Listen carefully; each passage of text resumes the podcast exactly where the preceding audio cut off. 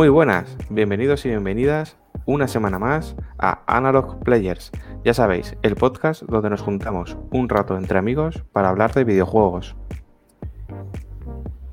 Estas semanas ya de verano tenemos eh, un pelín menos de actualidad, pero más tiempo para jugar. Así que vamos a ver qué, qué nos ha deparado esta semana en ese sentido. Y yo, bueno, pues voy a pasar a presentar a los colegis que están esta noche aquí conmigo. Buenas noches, César, ¿qué tal?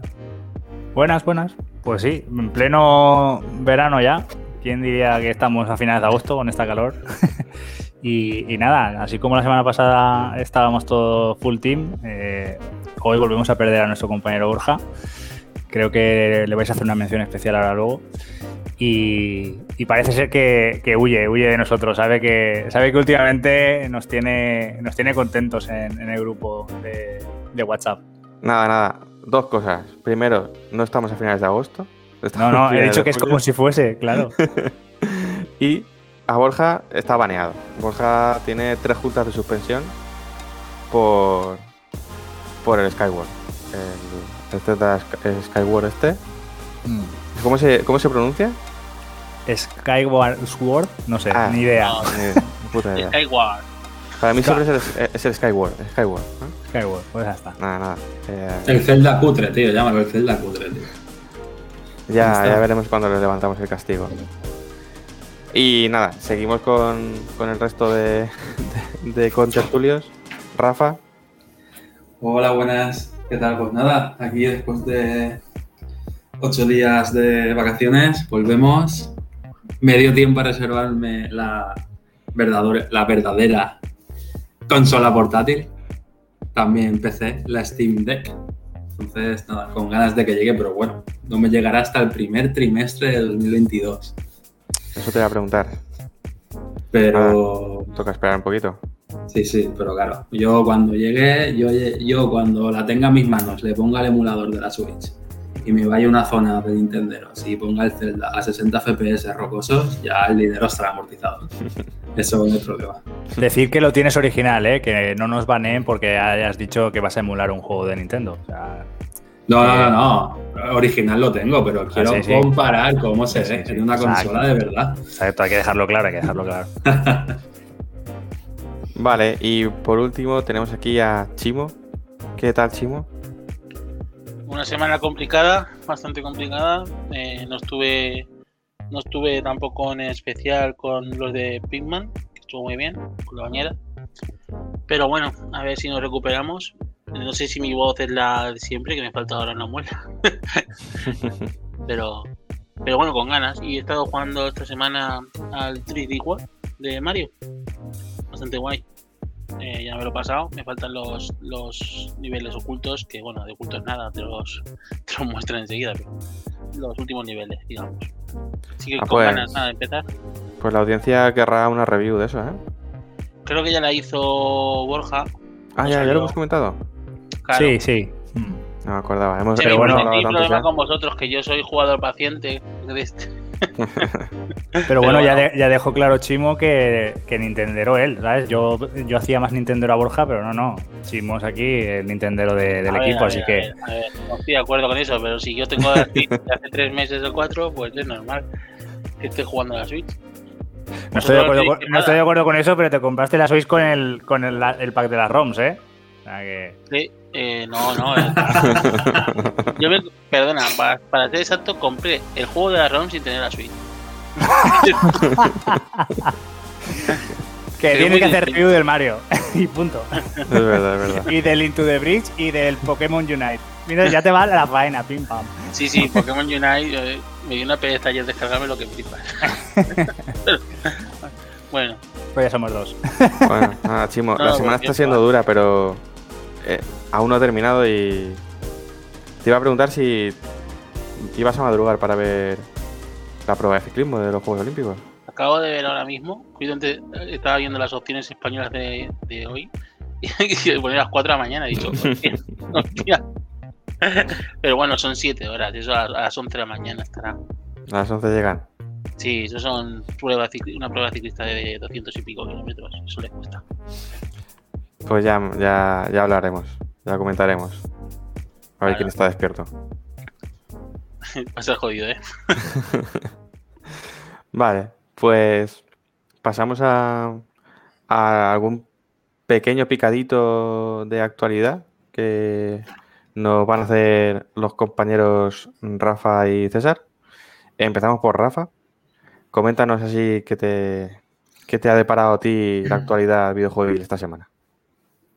Pues mira, a mí algo curioso de lo que, bueno, que no esperaba nada de nada, era del evento del- de, de, de EA, EA Play. Eh, fue el día, bueno, ayer, el día 22. Y bueno, hubo sorpresa a voces, que era más, era una sorpresa a voces, ¿vale? Porque ya se rumoreaba, pero se vio un pequeño teaser trailer del Dead Space. ¿Vale? Van a hacer un, por lo que dijeron, es un remake, ¿vale? Eh, y además de, bueno, remake sí, porque a lo mejor cambian un poco también mm, la historia, lo que sucede dentro de la nave, para que no habéis jugado, ¿vale? Es en una nave en el espacio, básicamente. Y a mí me llama bastante la, la atención, sobre todo, y aquí tendré eh, gente que no está de acuerdo conmigo, porque va a ser un juego de última generación, va a ser exclusivo. Entonces, a mi forma de entender, esto no va a lastrar ni el, desarrollo tanto de mecánicas ni, ni el desarrollo técnico. No sé cómo lo veis vosotros este tema, pero a mí es algo que me motiva para estar muy a tope con este juego que vaya a ser de última generación exclusivo. No sé cómo lo veis. A mí me ha dado todo el bajón, ¿eh? Saber que es un remake y no creo que lo juegue por muy espectacular que se vea. Estoy ya muy cansado de, de jugar a, a- a lo mismo, por así decirlo, ¿vale? No será lo mismo, pero para que se entienda. Y solamente porque se ve o se escucha mejor. Yo tengo muchas cosas pendientes como para rejugar juegos, por muy bien que lo hagan, ¿sabes? Me ha dado bastante Sí. bajón. Me ha dado bastante bajón porque el Dead Space 1 a mí me encantó, para mí sigue siendo el mejor. El 2 también me gustó mucho, pero el 3 lo dejé a mitad. Lo dejé a mitad porque al final, dicho mal y pronto, es eso, es más de lo mismo, ¿no? Te puede gustar más o menos, pero se me hizo tediosete. Y, y siempre he jugado esa saga sin armas y sin historia, siempre con la, el arma principal, que es la cortadora de plasma, porque me parece lo más original que tiene el juego. Y entonces me los he pasado siempre eh, con, solo con ese arma. Eh, no sé, no me interesa un remake, la verdad. Hablan de reinicio también, pero no sé yo hasta qué punto será reinicio. Te iba a preguntar, te iba a preguntar eso, una de las preguntas que te iba a hacer, que yo no, eh, no he seguido el evento, creo que no me he perdido mucho, eh, pero de Dead Space era si se había visto algo que diese pistas a, por ejemplo, a los que lo jugamos en su día, si va a cambiar algo o es simplemente pues un apartado gráfico básicamente. No, es que lo que enseñan, eh, es que digo, el tráiler es de minuto y medio. ¿sabes? Es un teaser, ¿verdad? No, Es un teaser, no tiene más. Mm. Pero bueno, o sea, han dicho que saldrá durante. mm, bueno, se sabe fecha aproximada, pero que el próximo año lo más seguro. Pero no se sabe. Sabes que igual Vale. se retrasa más. Yo, respondiendo a tu pregunta, y un poco también a colación a lo que comentaba César, a mí no me, si es un remake tal cual no, no me interesa y, y no lo jugaré, pero me parece bien que lo hagan para gente que no, que no jugó al, al original. Y me parece necesario y muy bien que lo hagan para consolas de nueva generación solo. Si no, no terminamos de pasar ya las generaciones y yo creo que ya un juego que salga en 2022 tiene que ser para, para nueva generación. Vosotros, Yo- pens- vosotros que- pensáis que la gente, perdón, va- vosotros pensáis que la gente no va a apoyar este remake habiendo apoyado anteriormente al de Demon Souls. Es distinto para mí. Sí, Yo creo que cada cual tiene sus gustos, ¿no? Y, y creo que es, es distinto. Creo Lo que que, iba a- cada, que lo- para cada juego creo que hay una vara de medir en ese Sí, sentido. sí, sí. Sí, además en este caso hay mucha comunidad en, en el tema Souls y no tiene nada que ver. Lo que quería comentar era que, que cuando hacen este tipo de cosas, aún no, sé, aún no sé nada de lo que va el juego, ¿vale? O sea, de lo que va. Pero si sale Isaac, para mí ya no es un, ya no es un reinicio. Y para hacer un reinicio, eh, quien haya jugado al juego, lo primero que haces es llegar a una estación, ¿no? Y está todo el mundo muerto. Eh, ¿Por qué no hacen un Dead Space basado en lo que ocurrió en la estación? O sea, siempre hay un, o sea, siempre hay un montón de posibilidades con sagas que se hacen y, y en lugar de explotar por ahí, siempre tiran a un poco al recurso fácil, ¿no?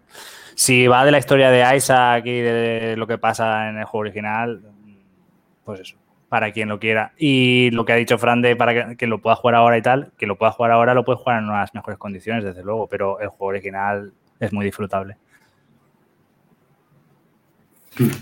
Y lo de la. Ah, sí, lo que decías de la de que sale solo para plataformas de tal, que os parece bien. A mí me parece perfectísimo que solo salga en, las consolas actuales.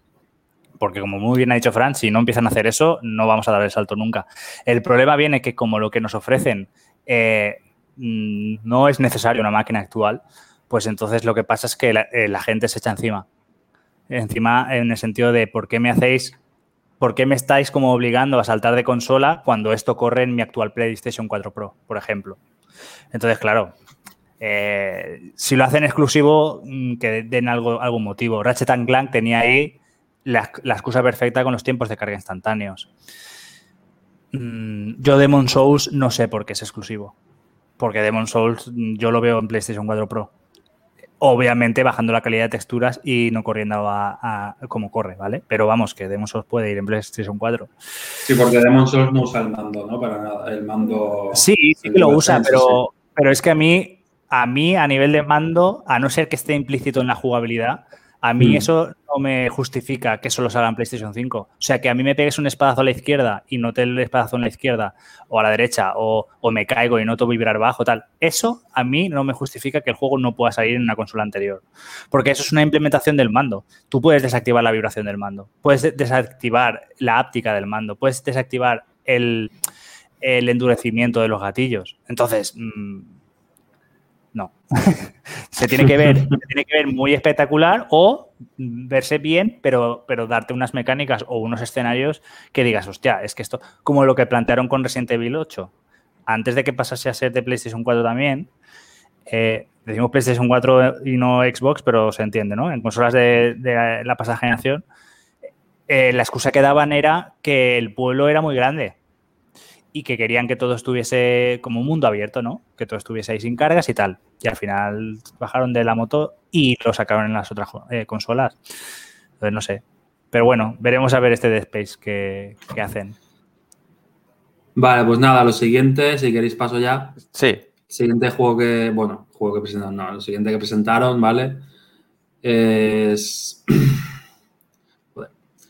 el Grid Legends, ¿de acuerdo? Que yo no sé, yo no soy la verdad un acérrimo seguidor de los juegos de conducción, quit- quitando alguno como los Fórmula 1, que sí que me llegan a enganchar bastante. Pero bueno, presentar el nuevo Grid Legends, ¿vale? A cargo de Code, Codemasters. Y nada, lo que comentaron, más de 100 vehículos, más de 130 pistas para, para correr. Nada, se lanzará en 2022 en todas las plataformas. Cuando hablo de todas las plataformas, excluyo a Switch, ¿vale? Para que se entienda, Play 5, Series X, Play 4, Xbox One y PC. Y nada, eh, la gente está muy a tope con el Grid Legends. De, por norma general, los Grid yo creo que han funcionado bastante bien y han tenido una calidad bastante buena. No sé yo si, Fran, los has jugado. Tú que eres muy de juegos de conducción. sí, he jugado alguno. Mm, No, no es el tipo de juego de conducción que más me gusta porque se quiere ser simulación, pero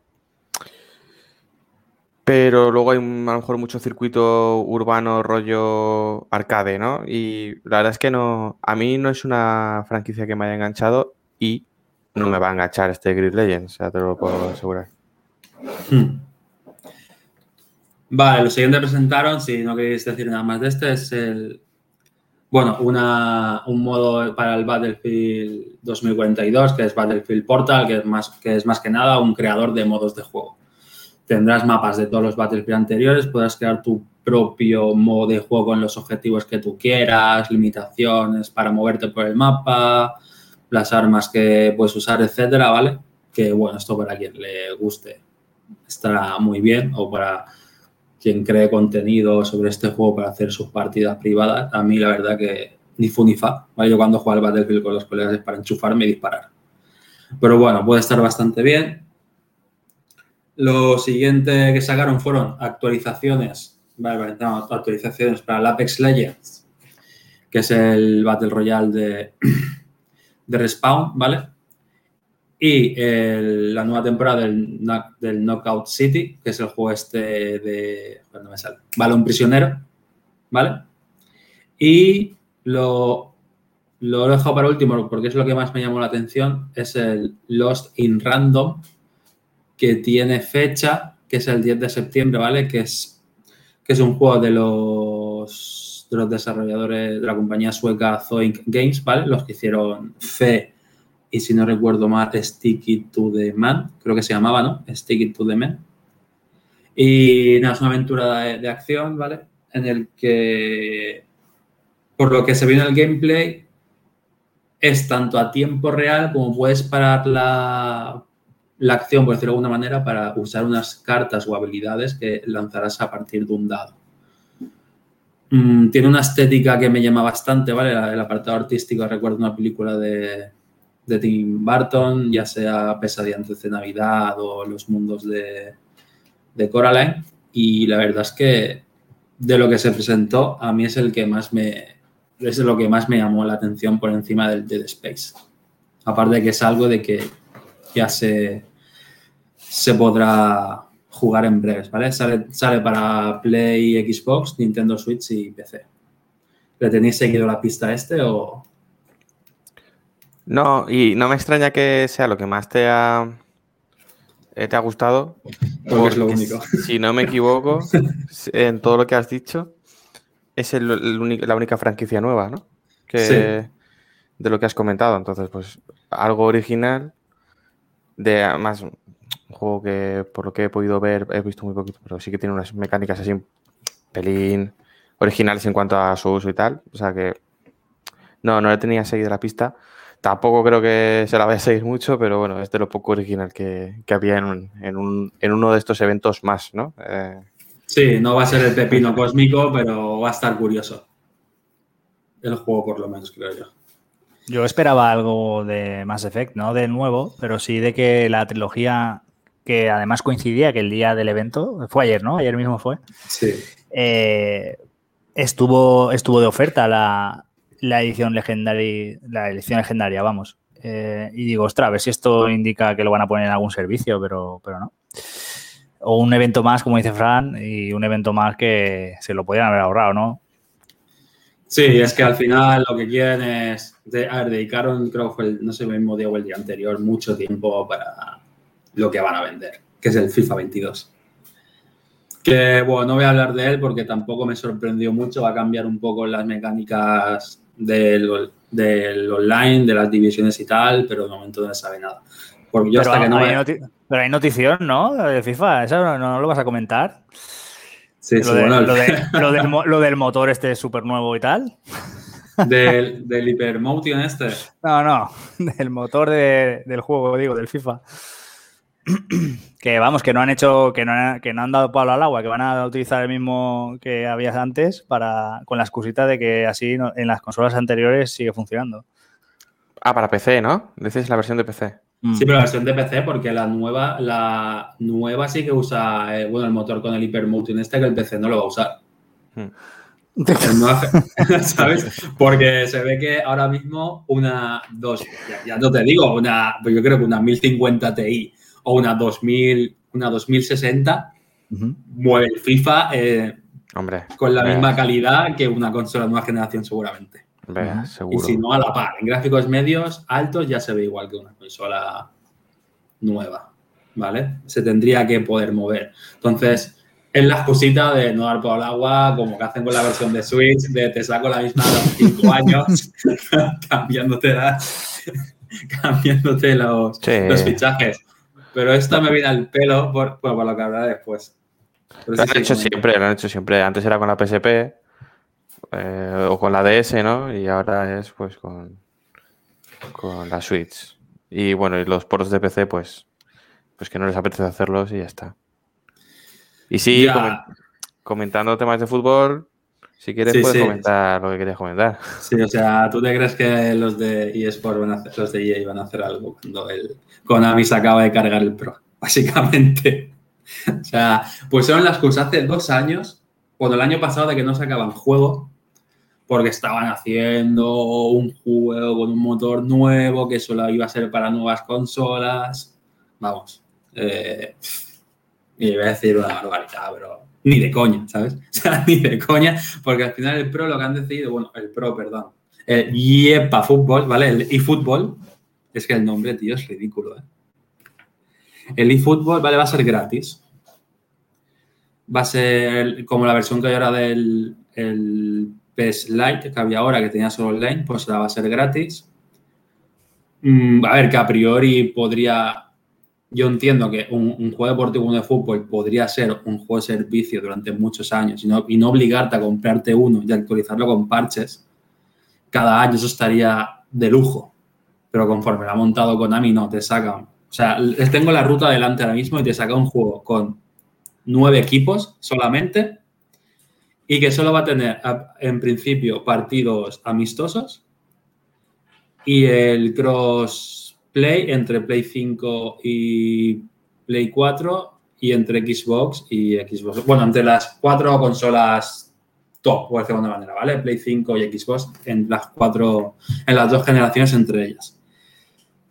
Luego te meterá los DLCs, te actualizando la Liga Master y un montón de cosas de pago, ¿vale? Que no gratis, de pago. O sea, que al final, si empiezas a comprar los modos de juego, te saldrá como un juego normal.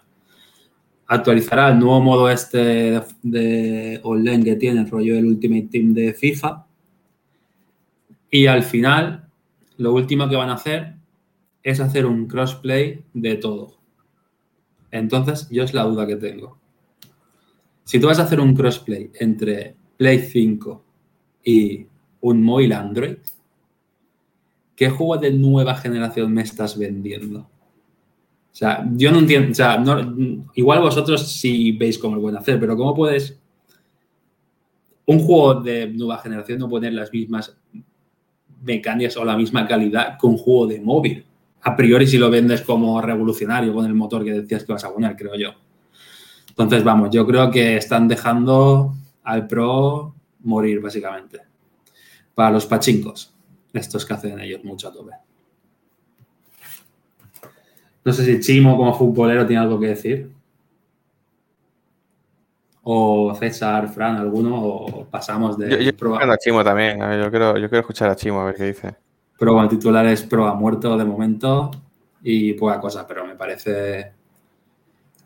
Me parece de broma decir que no sacas un juego porque estás haciendo uno muy revolucionario y al final saques uno online que tiene. Vamos. Eh, la opinión es que realmente el movimiento eh, eh, no es ninguno, porque ya hacían algo muy parecido, simplemente que te vendían el juego normal en, en las tiendas, pero tú tienes la versión gratuita a los pocos meses. Lo, lo único que ha cambiado es que ahora sale mucho antes. Sale primero la versión gratuita y no podrás comprar el juego físico. Lo tendrás que comprar como DLC. Luego, sobre las opciones gráficas, en los juegos de fútbol en la anterior generación tardaron muchísimo en dar un juego con gráficos de nueva generación.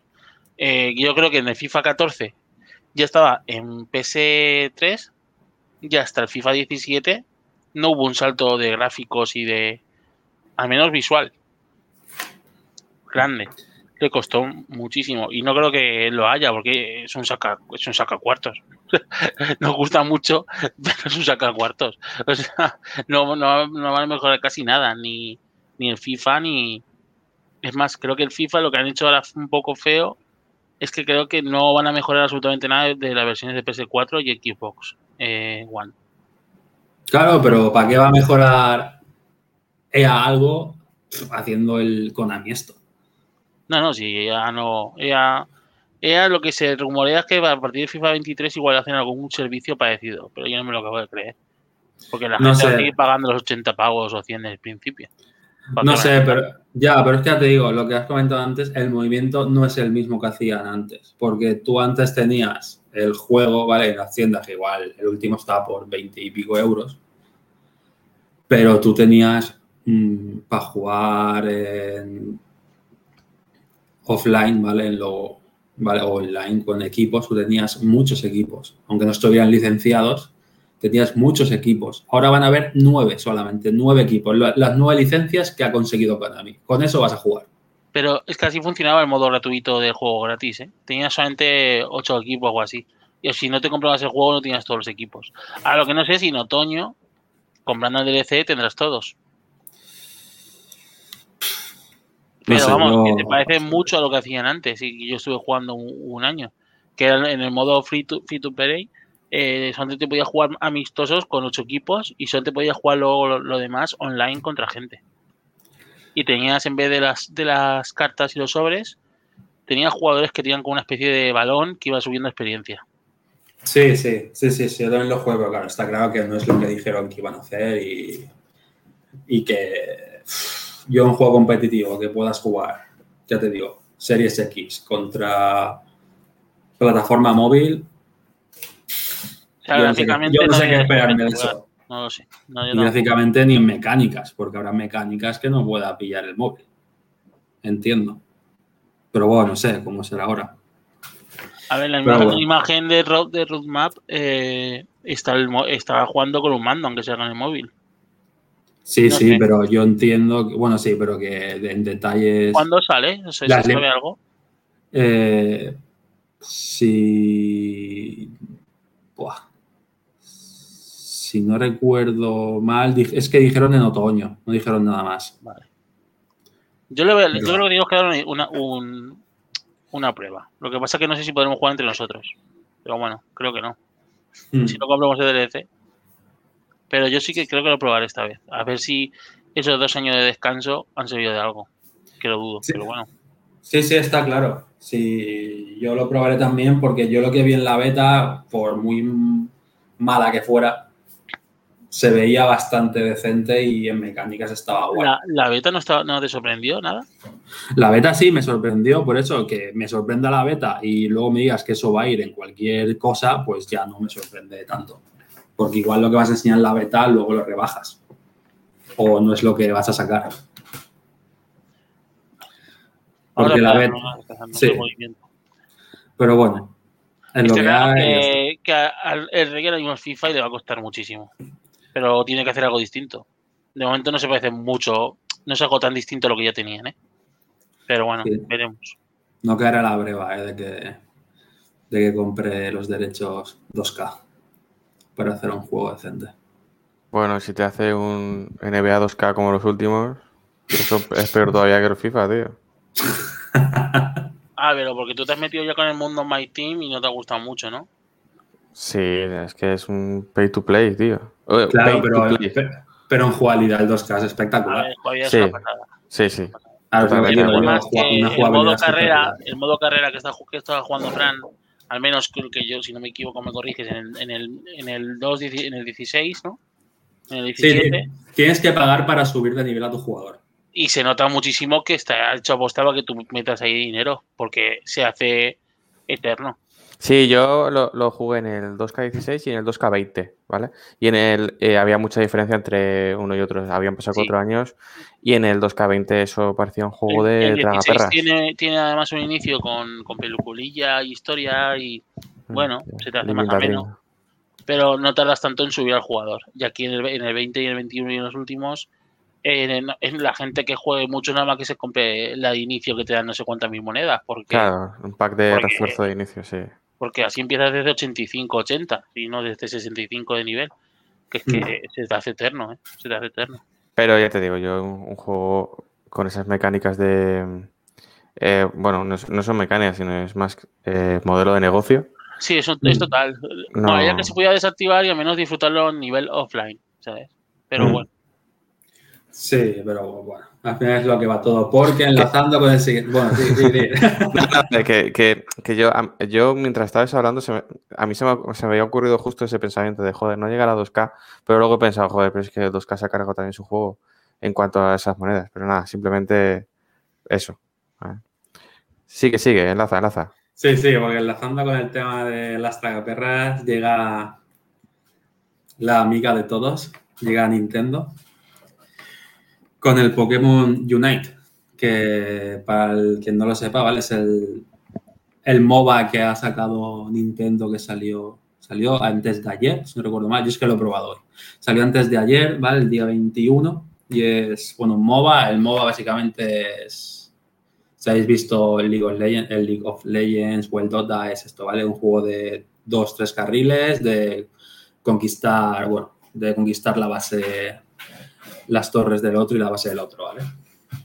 Así a, grosso modo explicado.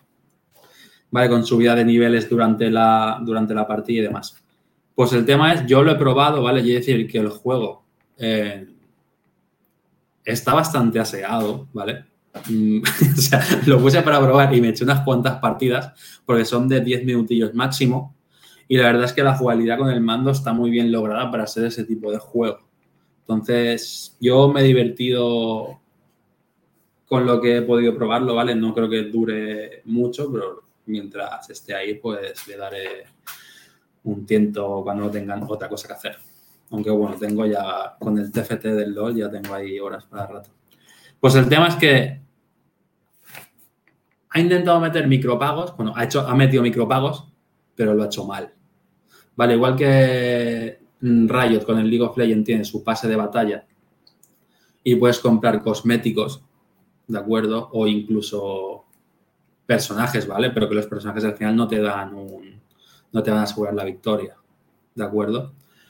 Eh, Nintendo ha querido ir más allá, ya ha metido cosméticos, ha metido compra de personajes, eh, ha metido un pase de batalla y ha metido además unos micropagos pay to win, ¿vale? Que ellos dirán que no, pero o intentarán decir que no, pero son micropagos pay to win, ¿vale? Que tú compras un objeto que le das a tu Pokémon que te dan ventajas en la partida, como hacer más daño si estás en el carril de abajo, hacer más daño a un tipo de Pokémon en concreto. Entonces, claro, eso solo se consigue o jugando mucho o pagando. Eh, yo creo que ahí, bien, con lo bien que lo podía haber hecho con este juego, yo creo que eso debería de quitarlo. No, en un juego de, estas características, los que hemos jugado al, al LOL, sabemos que al final no hace falta que pongas un pay to win si esto al final práctica. ¿Vale? Saber llevar el personaje que te toque y cuando te toque y, y afianzarte en un puesto. Entonces, yo lo veo un movimiento muy arriesgado, muy cutre por su parte, porque al final los chavales caerán y los no tan chavales, pero vamos, para mí es para encerrarlos ya. O sea, con esto que han hecho, ¿vale? Por esto que han hecho en este juego, para que lo quiten. Tanto que se ha hablado de, de EA con el Battlefront 2, yo creo que esto mm, habría que medirlo con la misma vara. No sé qué opináis de los micropagos pay to win vosotros. Sí, en el momento en el que pones un juego como servicio y encima que es PvP, si pones micropagos con potenciadores o incluso desbloquear el pase de batalla completo, que al tenerlo completo desbloqueas un Pokémon nuevo que solo te lo dan ahí, al final eso es romper tu propio juego.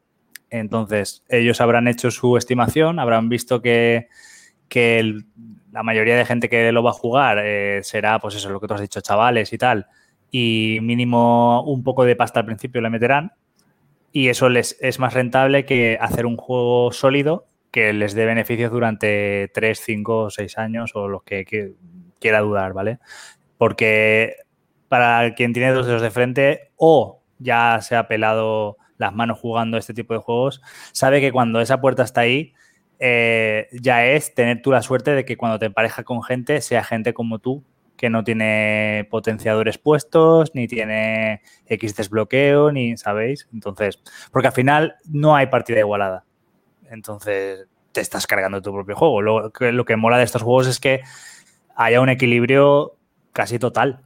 ¿No? Y que, y que además he leído que las partidas son bastante largas, entonces imaginar si, si encima te toca estar ahí sufriendo el acoso y derribo de otra gente porque en tu equipo sois todos free to play y en el otro eh, hay dos o tres que, so- que han metido pasta y van dopados. Entonces, en el momento en el que esto tiene PvP y micropagos mm, de mejora, es romper tu propio juego. No, no hay más. Sí, yo es que creo que es el prim... Bueno, de los que yo conozco, es el primer MOBA que ha metido micropagos pay to win. Es que no, no entiendo nada. No sé, a ver. eh, Además de eso, algo que comentar del juego, o sea, ¿qué se parece a, a LOL, por ejemplo? Es el mismo tipo de juego. Tienes, tú vas con tu personaje, ¿vale? Que ahora pues es un Pokémon. Puedes llevar un Pikachu o un, un Charmander o lo que sea, ¿vale? Y tienes que, matando los minions que hay por el mapa, consigues como unos puntos, ¿vale? Cuando los, bueno, Nintendo no mata, ¿vale? Les bajas toda la vida y como que los capturas, ¿vale? Y te dan puntos. Estos puntos los tienes, tienes que conseguir llegar como a una a las torres del otro equipo que son como porterías, ¿vale? Cuando estás ahí, mantienes apretado el botón y metes los puntos. Cuando consigues meter 100 puntos en una torre, se la destruyes. Entonces la finalidad es destruir todas o quien haya metido más puntos antes de que acabe el tiempo. Lo... Mientras estás jugando, subes de nivel tanto las habilidades como el personaje lo que me ha hecho, bueno, lo que me ha hecho gracia, ¿vale? Lo que me ha resultado agradable a la vista, ¿vale? Es que cuando sube tu Pokémon de nivel, igual llevas un Charmander, cuando llega al nivel 5, va subiendo las habilidades y evoluciona un Charmeleon, y cuando llega al 9 o 10, se evoluciona el, el- a un Charizard, ¿vale? Y suben las stats, sube bueno, suben las stats y el daño que haces, etcétera. Pero al final la jugabilidad es como la de un LOL. Tienes tanto defensores, que podría ser el, los, un Snorlax o un Slowpoke, creo que Sí. había. Tienes los... Está, los- sí, sí, está dime. balanceado, ¿no? Está balanceado. Tienes tu tanque, tienes tu AD Carry, tu, sí, tu sí, support, tu jungla, todo esto, sí, sí, tienes al Pikachu que es como el, el carry de, de lejos, ¿vale? Que tira los rayos. Tienes al Charmander que pega un poco más de cerca o el macho peste, que era el de los... El, el Pokémon este mazado, ¿vale? Que al final en la última evolución salían cuatro brazos. Tienes algunos que son más rápidos, otros, ¿vale? Tienes distintos tipos, está balanceado. De hecho, la gracia es que te hagas un equipo balanceado, porque yo he echado un par de partidas y yo iba contra. Se notaba mucho cuando ibas tú con un defensor de estos, con un Snorlax, que cuando iban dos que pegaban a saco. Porque yo me quedaba detrás del Snorlax con el Charmander y yo pegando, claro, los otros pegándole al, al tanque y al final me los cargaba yo a los dos. Porque a mí no me daban, le daban a él y no le bajaban la vida.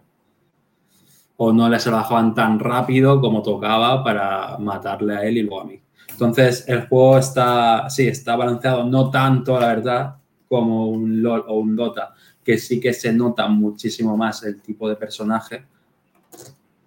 Pero lo están, yo creo que lo han intentado y esto con parches se va balanceando más.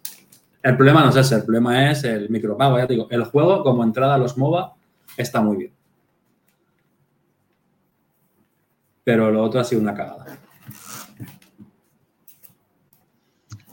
No sé, tengo ganas de probarlo, la verdad. A ver si me lo descargo y, y le tomamos una, unas partidas. ¿Es fácil hacer equipos o no puedes hacer equipos con amigos? Sí, pues ah, bueno, no lo he probado, pero hay una cuando estás eligiendo, cuan- bueno, antes de, cuando estás en el lobby, tienes ahí como los estos de añadir jugador. Entiendo que será fácil. No lo he probado porque no tenía nadie jugando en ese momento. No he probado a mandar invitación, pero sí, en teoría se puede hacer equipo eh, fácilmente.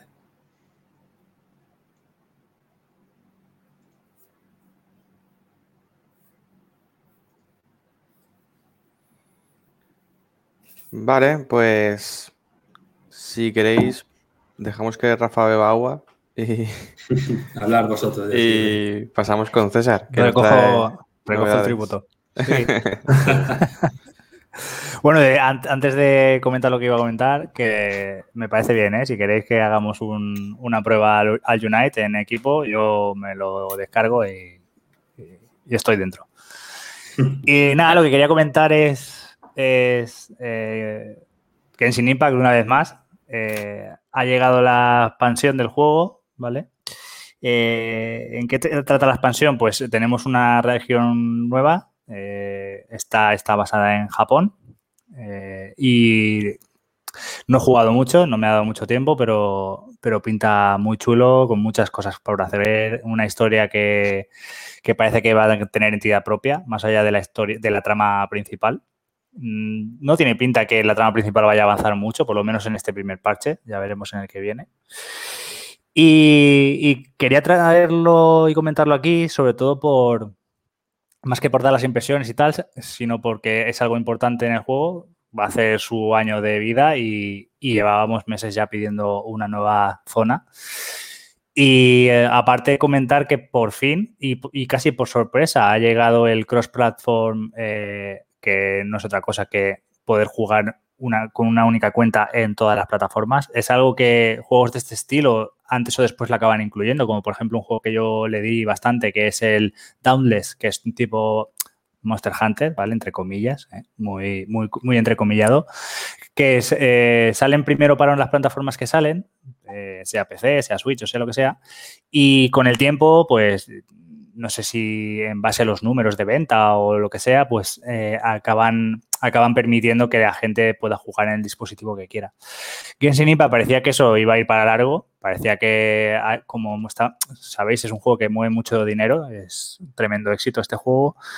Y, y claro, cuando hay tanto dinero de por medio, pues quieren tener muy, muy controlado por dónde va el flujo de dinero, ¿vale? Entonces, si, si, un usuario puede irse a la plataforma que le dé la gana, pues tenemos los típicos conflictos que hemos vivido en los últimos años de que si compro desde Epic tal, que si compro desde la propia tienda, pues, ¿sabéis? Este, temas de beneficios de que se escapan. Y entonces yo no contaba con que esto, de hecho yo no contaba con que Games Impact llegara, llegase a estar eh, en todas las plataformas para una misma cuenta por lo que digo, porque mueve mucha pasta y yo no veía a Sony permitiendo que, que le quitaran ese trozo de pastel o, o incluso eh, el propio mi joyo, ¿no? Porque, claro, ya no estarías comprando desde, desde la plataforma de PC o desde Android.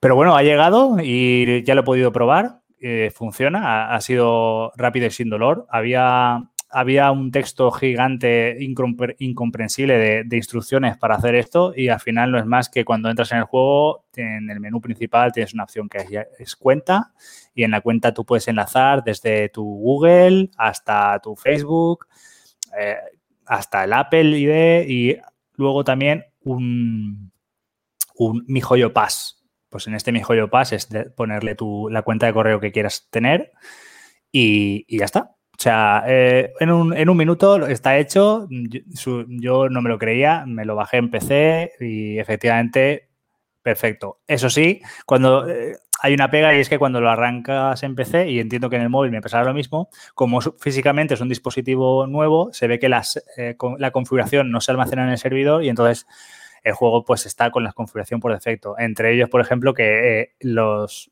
diálogos están en inglés. Entonces te toca cambiar los diálogos, configurarte la cámara a la altura que te gustaba, bueno, todo lo que son los, los settings ¿no? de los juegos. Toca un poco la moral, pero bueno, se, se hace una vez y ya está. Y, y nada, mm, acabar la, de comentar de Genshin de que eh, esto fue, la actualización fue el miércoles, ¿vale? Desde el miércoles está disponible la expansión y como suele pasar en todas las actualizaciones del juego, eh, cuando se actualiza una versión, al día siguiente entran los servidores de prueba la siguiente. Entonces ya hoy han empezado a salir eh, eh, ya no leaks porque la empresa ya está cansada de que le liqueen todo el tema de la beta y entonces ella, ella misma, mi joyo, es la que, la que hace las noticias, ¿no? Antes de que se lo rompan. Y se han anunciado cosas muy brutas, cosas que la, que la gente que seguimos el juego a diario pensaba que, pensábamos que llegarían incluso después de, Año Nuevo Chino, porque claro, ahora, ahora viene un evento eh, que es el Moon Chase, que es un evento que hay en China y tal. Luego vendría el, de fin de año y luego el Año Nuevo Chino, que es en febrero, ¿vale? Entonces, no pensábamos que, lo que va a venir en la, en la 2.1 mmm, viniese este año y, y, parece ser que sí. Entonces, estamos un poco en shock porque, claro, es un contenido muy bruto y entonces no sabemos qué va a pasar de aquí a final de año, porque si todo esto sale ahora, en septiembre, octubre, pues noviembre, diciembre, enero y febrero, esos cuatro meses nos los vamos a comer solo de eventos y a lo mejor, pues, pues, no sé. Ya veremos, ya veremos por qué lo hacen. Sí que es verdad que llevábamos, los jugadores de Genshin Impact llevamos muchos meses quejándonos de que queremos contenido real, más allá de eventos, y parece ser que, que han dicho sí, pues toma dos tazas, pero veremos después de estas dos tazas a ver qué hay. Y nada, y finalizar ya diciendo que en esos contenidos de la 2.1 se ha filtrado, bueno, se ha confirmado una cosa que, ha venido también muy, muy, muy por sorpresa y es que va a estar Aloy de eh, Horizon Zero Dawn como personaje de 5 estrellas que va a ser gratuito para todos los usuarios de PlayStation. Y en la, en la, esto en la actualización ya que viene, en la siguiente, ¿vale? La 2.1. Y cuando llegue la 2.2, el personaje será gratuito también para el resto de plataformas es un personaje de 5 estrellas. Se entiende que al ser gratuito será como uno de 4, no va a ser, no va a estar roto. Y todo esto tiene que ver precisamente por, la habilita por haber habilitado el cross-platform con PlayStation. Es decir, que PlayStation, hay que ser aquí un erudito para, ver que PlayStation eh, habrá dicho a mi joyo, vale, yo te abro las puertas a, a este cross-platform, pero tú tienes que hacerme cosas que haga que los jugadores ya que, te, ya que voy a tener menos ventas, porque jugadores que, como yo, por ejemplo, que estoy jugando en PlayStation, si me paso a PC y compro, compro eh, pase de batalla, compro lo que sea desde PC, el beneficio ya no lo huele PlayStation, ¿vale? Entonces, hazme contenido para forzar a la gente que juegue en mi plataforma, que no se vayan ahora todos desbocados a jugar en el móvil o jugar a un PC. Entonces, eh, ha venido por sorpresa de sopetón y encima gratuito, así que tiene todas las, tiene todas las papeletas de que esto es un contenido forzado por Sony. Hay que darle las gracias. Bueno, gracias Sony, un contenido gratis. Y, ya está. Eh, eso es todo lo que hay. muchas ganas, muchas ganas de... Ahora, hablamos de eso porque Fran también tiene dudas. Vale, vale. Eh, nada, muchas ganas de darle. Eh, he jugado muy, muy poco, pero, pero pinta, pinta muy bien. Para cualquiera que le guste la estética japonesa, esta nueva región pinta deliciosa, porque además han hecho mucho, mucha verticalidad, mucha cueva, eh, ya no es ya no es mapa muy grande y montañas que subes arriba, ya hay cosas. Hay muchas cuevas, hay muchas zonas rotas. Eh, los escenarios se nota, se nota muchísimo que, tiene más desarrollo que las dos regiones principales, sin ser malas, ¿eh? porque en Impact se ve muy bien. Pero esta está como muy sobrecargada. Hay mucho, mucha vegetación, mucho, mucho, mucha criatura, mucha luz. Está muy, muy guay. Y nada, decime, decime lo del cross-platform este, a ver qué dudas tenéis. Pues eso, yo quería saber si simplemente con enlazar la cuenta que tienes ya, por ejemplo, de mi hoyo con, en la Play, si ya te darían el personaje o tiene que ser una cuenta específica que has creado en PlayStation. Sí, el requisito para tener Aloy gratis es que para cuando salga esta actualización, que saldrá pues dentro de mes y medio, pongámosle finales de, ponemos septiembre, vamos a decir septiembre, ¿vale? Eh, el requisito es que seas rango de aventurero 20. Rango de aventurero sube cuando vas haciendo misiones, hmm. misiones de la historia, misiones secundarias, mm, cualquier cosa te da puntitos de, de héroe, ¿no? O de aventurero, y eso te sube un rango, pues llegar a nivel 20. ¿Es, ¿Cuesta mucho llegar a nivel 20? No mucho, no mucho porque ahora hay un montón de contenido. Ahora quien entre nuevo al juego tiene muchas cosas para hacer. Yo diría que, que a, rango 16 o 18 se llega súper rápido, porque además tener en cuenta que el tema este del pase de batalla no está de inicio, ni las gemas para sacar personajes está de inicio. Entonces, los 10 primeros niveles ni te enteras. Estás empezando a jugar, haces cuatro cosas y, ya eres rango 10. Y llegar a rango 20 no es, no es mucho.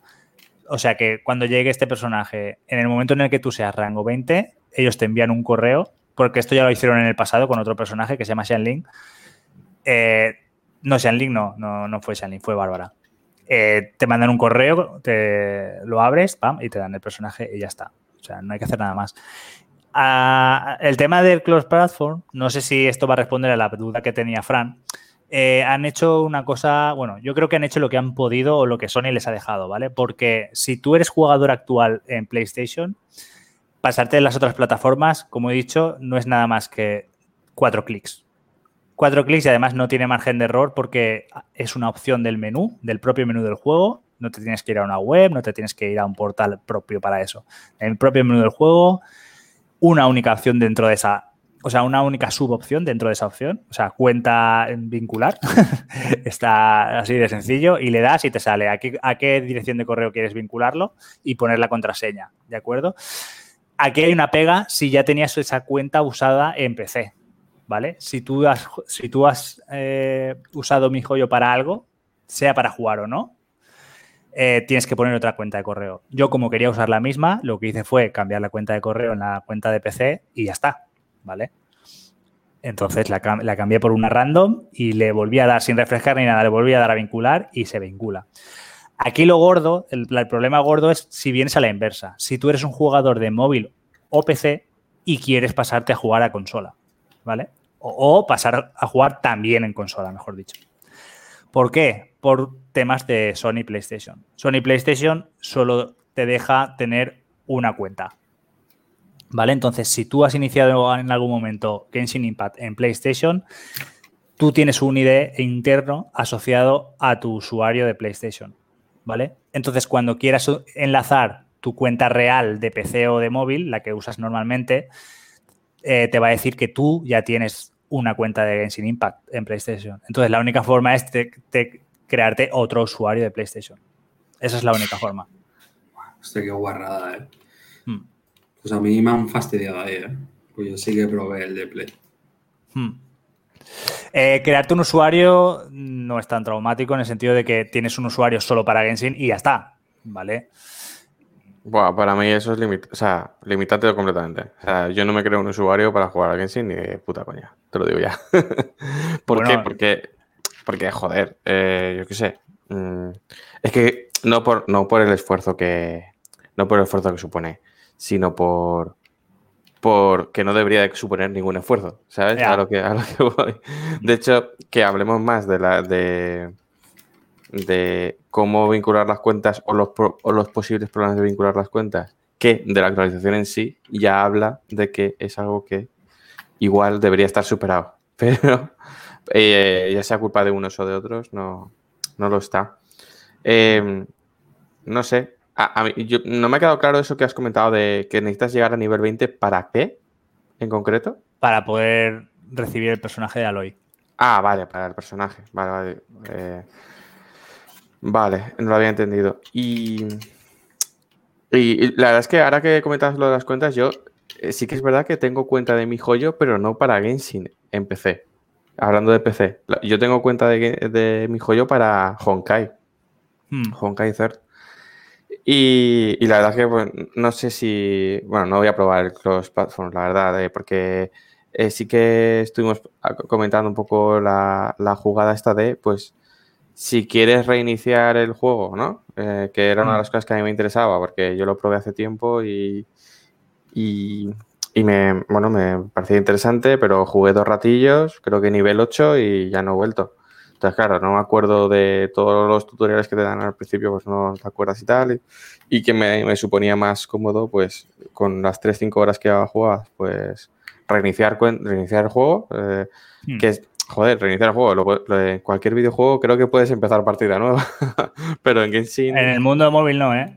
Yo no, yo ah, eso lo veo bastante más común. O sea, tú te bajas, tú te bajas en la aplicación de Google Play y el juego tiene en el servidor, tiene tu partida. Sí. Véase Clash Royale, véase mm, Marvel Heroes, mm, o sea, un Sí, montón que son así. cierto, cierto. Eh, la gente que, que, que- que juguéis más a, a juegos móviles. De hecho, hay juegos que si realmente no quieres desvincularte completamente, tienes que mandarles un email a la compañía Sí. y decir, borrarme mi cuenta que es este ID, pam, y, y Mm. esperar a que 30 días o los que sean y que te lo borren. Mm. Nada, vamos, que de momento esa opción de, de reiniciar partida no está en PlayStation. No. Y nada, tampoco creo que sea tampoco algo limitante, ¿no? Es- es- puedes volver al juego y, y de darle de darle a los botones, pues ya te irás, te irás pillando. Mm. Entiendo, ¿no? Sí, hombre, sí, pero a mí, ya digo, para mí es un fastidio porque yo en- no lo tengo tan avanzado como lo tiene César, porque me le he dado tan, tantas horas, pero yo tengo personajes que me costó pillar en su momento, como Fischl y tal. Claro, Y- es que eso, eso ya no lo puedes volver a pillar, esos eventos ya han pasado. Y claro, que no me dejen pasar esa cuenta porque mi idea era jugarlo en la Play 5 y, y no, y no voy a poder. Bueno, son muy traumáticos, tío. Yo he tenido que crear cuenta en Switch y en cuenta en PlayStation para intentar que alguna de mis parejas jueguen y esa cuenta morirse del asco toda su vida. ¿sabes? O sea, que tener una cuenta adicional más en la consola. eh, Nada, sí, está claro. Es, es más, es más el, el, el no querer pasar por ahí que Claro, sí, cosa. sí. Sí, Sí, está eso- claro, yo ¿eh? eso lo entiendo. Yo eso lo entiendo porque juegos así, que tienes tu login propio, porque eh, Genshin Impact no se lanza desde Steam, tiene su propio launcher. Es como el World of Warcraft, ¿vale? Bueno, aunque creo que ahora lo metieron en, en un launcher de Blizzard o algo así. Pero bueno, que es un launcher propio y tú cuando te logueas te dice eh, a, qué, a qué servidor, o sea, como un MMO, a qué servidor te quieres conectar, si, euro- si europeo, si americano y tal, y con qué usuario, ¿sabes? Entonces puedes tener varios. Pero si a Sony eso no le mola, pues es lo que hay. Y una pregunta, así en general. ¿Alguien que no haya entrado en el mundo del Genshin con este 2.0, mm, ¿se lo recomiendas? Eh, ¿Va a encontrar a lo mejor eh, alguna barrera inicial por no haber jugado antes? Eh, esto, como cualquier expansión de juego, bueno, como cualquier expansión no independiente de un juego, eh, para alguien que entra nuevo es transparente. Es decir, no se van ni a enterar, no pueden ir a esta zona. Ellos van a tener que hacer la historia y la historia es el primer mapeado, o sea, la primera región, avanzarán, pasarán ciertos eventos, te tocará viajar a la segunda región y cuando acabes ahí y pasen ciertos eventos, podrás ir a la tercera región. Vamos, que no es como, como hicieron en el Destiny, ¿no? Que te quitaban cosas Sí, eso. eh, de una, vale. Vale, guay. Muy bien. ¿Algo más del Genshin por ahí? Yo tengo una dudilla más, así rápida. Los cambios estos que has comentado, que dicen, bueno, que comenta la comunidad y tal, que son muy, son muy tochos y no los esperabais o ya o tan pronto, Sí. por lo que he entendido. Eh, ¿Va a cambiar algo en las mecánicas del juego? Cuando digo mecánicas, de- cuando digo mecánicas del juego, o sea, no me refiero a, A la gameplay. Sí, sí, me refiero más si van a ver ya. ¿Cómo decirlo? Que a mí me incite, ¿vale? Porque a mí el Genshin lo que me dejó que al final es que juegas en solitario y es conseguir personajes, básicamente. El, bueno, entre otras cosas, ¿vale? Pero la finalidad es conseguir los, los personajes que te salen, la eh, empaparte de la historia y del lore que hay, ¿vale? Pero es. El juego es muy solitario, por lo que yo puedo jugar. Ahora, ahora no lo sé, pero Sí. creo que no ha cambiado mucho. Las estrategias que van a poner van más enfocadas ya, rollo, a un PV coopera- más cooperativo o a un PvP o algo así, ¿vale? Eh, va enfocado algo de esto, porque a mí eso es lo que me incita a jugar. O sea, que yo me meta en un PvE que pueda conectarme con tres colegas, por ejemplo, y hacerme una mazmorra de las que hay, un santuario. Mm. Sí, pues a ver, el tema del multiplayer sigue siendo lo más cojo del juego. Si alguien busca un MMO no lo va a encontrar aquí. Lo que sí que han hecho es que desde hace un tiempo, además, no ahora con la 2.0, es que los eventos que, que ponen, que puede ser, por ejemplo, pusieron uno que a mí me gustó mucho, que eran unas mazmorras prediseñadas con, con unos equipos prediseñados. Entonces todo el mundo juega con la misma en el mismo nivel, ¿vale? Con las mismas posibilidades. Entonces, eso me gustó mucho. Pero a lo que voy, que los eventos que están poniendo, los están poniendo todos con posibilidad de hacer con gente. Antes no era así. Antes la mayoría de eventos eran single player y alguno para probar. Yo creo que eso eran pruebas, porque además muchos de ellos iban, iban mal, lo, típico, ¿no? De, juegos que estás conectado constantemente a internet y hay, y hay problemas, ¿no? Y ahora todos lo llevan. Y hay eventos de desde eh, Boss Rush, ¿no? Que se dice que, que es mmm, salas de bosses y bosses uno detrás de otro. Las mazmorras estas diseñadas que que te comento. Un evento de Tower Defense que va a volver ahora en la 2.0 con, con otras mecánicas. Tower Defense, para quien no sepa lo que es, es planificarte un mapeado por donde van a pasar los enemigos con ciertas, ciertos mecanismos de defensa y de ataque y en modo pasivo luego empieza, empiezas el, el, la ronda, ¿no? Y intentar que, que, con lo que has construido ningún enemigo llegue a, a, tu, a tu, zona segura, ¿no? Eh, pues todo eso lo están metiendo, todo, todo, todo lo están metiendo ya con posibilidad de hacerlo con gente. O sea, eso lo ha mejorado. Pero, Rafa, si esperas en algún momento poder jugar con un amigo de conéctate, vamos a reventar este boss eso lo podéis hacer, ir a reventar un boss y ya está. De hecho, yo he ayudado a amigos y me han ayudado a mí a farmear un boss que, por lo que sea, con el personaje que yo tenía se me, se me atragantaba un poco o lo hacía demasiado lento. Eso sí, pero lo de es, vamos a hacer la historia juntos o vamos a, no sé, a farmear juntos, no lo puedes hacer. No lo puedes hacer porque es tu mundo. Un invitado no puede avanzar en, tu historia o quitarte tu, bueno, tus plantas y todo eso del mundo sí, pero tus cofres o tus puzzles no lo puede hacer. ¿Vale? No es, no es multijugador 100% y yo creo que jamás lo va a ser. Hay que tener en cuenta que este juego, el núcleo es el móvil. Por muy bien que se vea y muy jodidamente bien hecho que está, porque es que está muy bien hecho, eh, no deja de ser un juego de móvil. Mm, vale, pues por mi parte, todo aclarado, sí. Yo es lo que quería que me contestara. Si iba a, si iba a llegar a aparecerse en algún momento más a un, a un MMO. Pero no, van mejorando muchas cosas. Mejor, han mejorado mucho el chat para hablar en equipo. Han puesto stickers en el chat.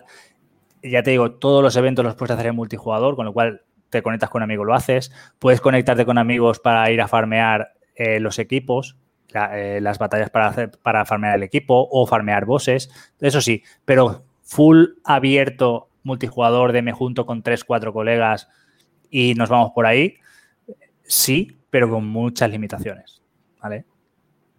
vale. Pues dicho queda, eh, esta actualización 2.0 de Genshin. Hmm. César nos mantendrá actualizados con las siguientes ahí, puntualmente, o sea que está guay. Tenemos ahí información de primera mano. Y nada, yo ya te diré eh, si alguna vez vuelvo.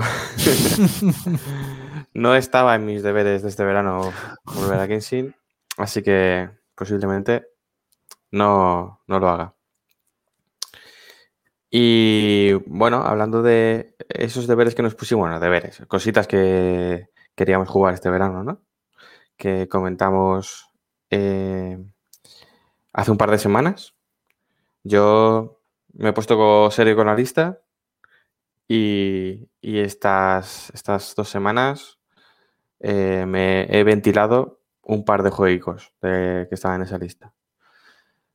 Así que paso a comentaros un poco mi experiencia y metéis baza eh, siempre que queráis.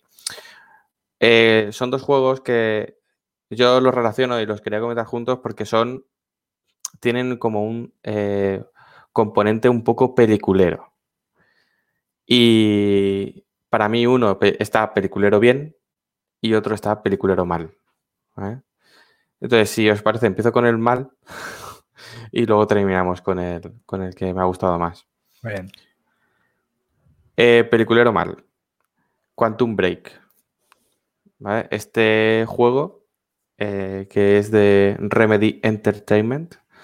Eh, si no os acordáis, son los creadores de eh, sobre todo eh, se hicieron a conocer por el, Max Payne.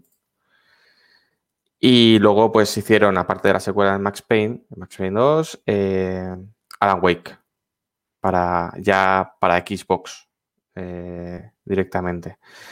Y, y nada, han, han seguido, han seguido con otro triple A, eh, en este caso Quantum Break, que, este juego salió en 2016 para plataformas Xbox, Xbox One y, Windows.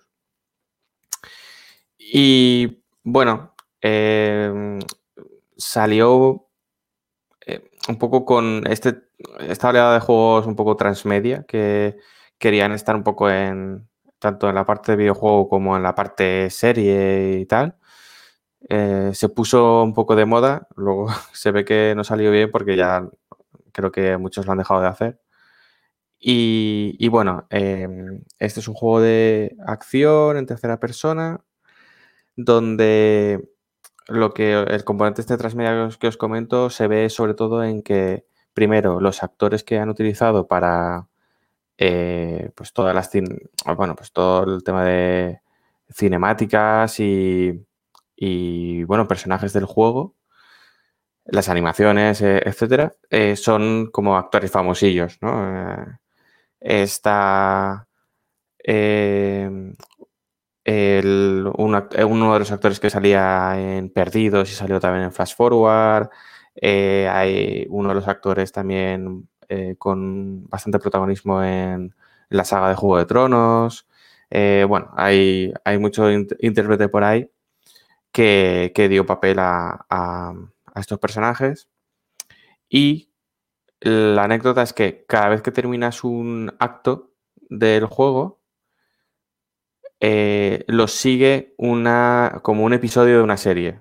Es decir, tú terminas el acto, eh, normalmente el, o el capítulo que tiene tres actos, no me acuerdo muy bien si es acto o capítulo, y, y te lo dice el juego, dice, ha terminado el capítulo 1 y acto seguido te ponen un vídeo, un vídeo que es como cómo seguiría la historia que, acabas de jugar pues eh, la, la siguiente secuencia, pero en lugar de jugarla tú, la ves con personajes reales, es decir, con los actores de carne y hueso que son los mismos que dan vida a- al videojuego. Y nada, pues ahí, pues eso, terminas de jugar y te quedas ahí pues 20 minutillos, 15, 20 minutillos, la verdad es que no, no lo conté, es un ratillo, a ver un poco pues cómo sigue la historieta. Bueno, a mí me llama un poco la atención. eh, tampoco hay muchos actos, así que tampoco es, es que estés viendo vídeos cada dos por tres. Y yo creo que al final, al final, si lo pones todo uno tras del otro, a lo mejor te saldrá una hora de, de serie, por así decirlo.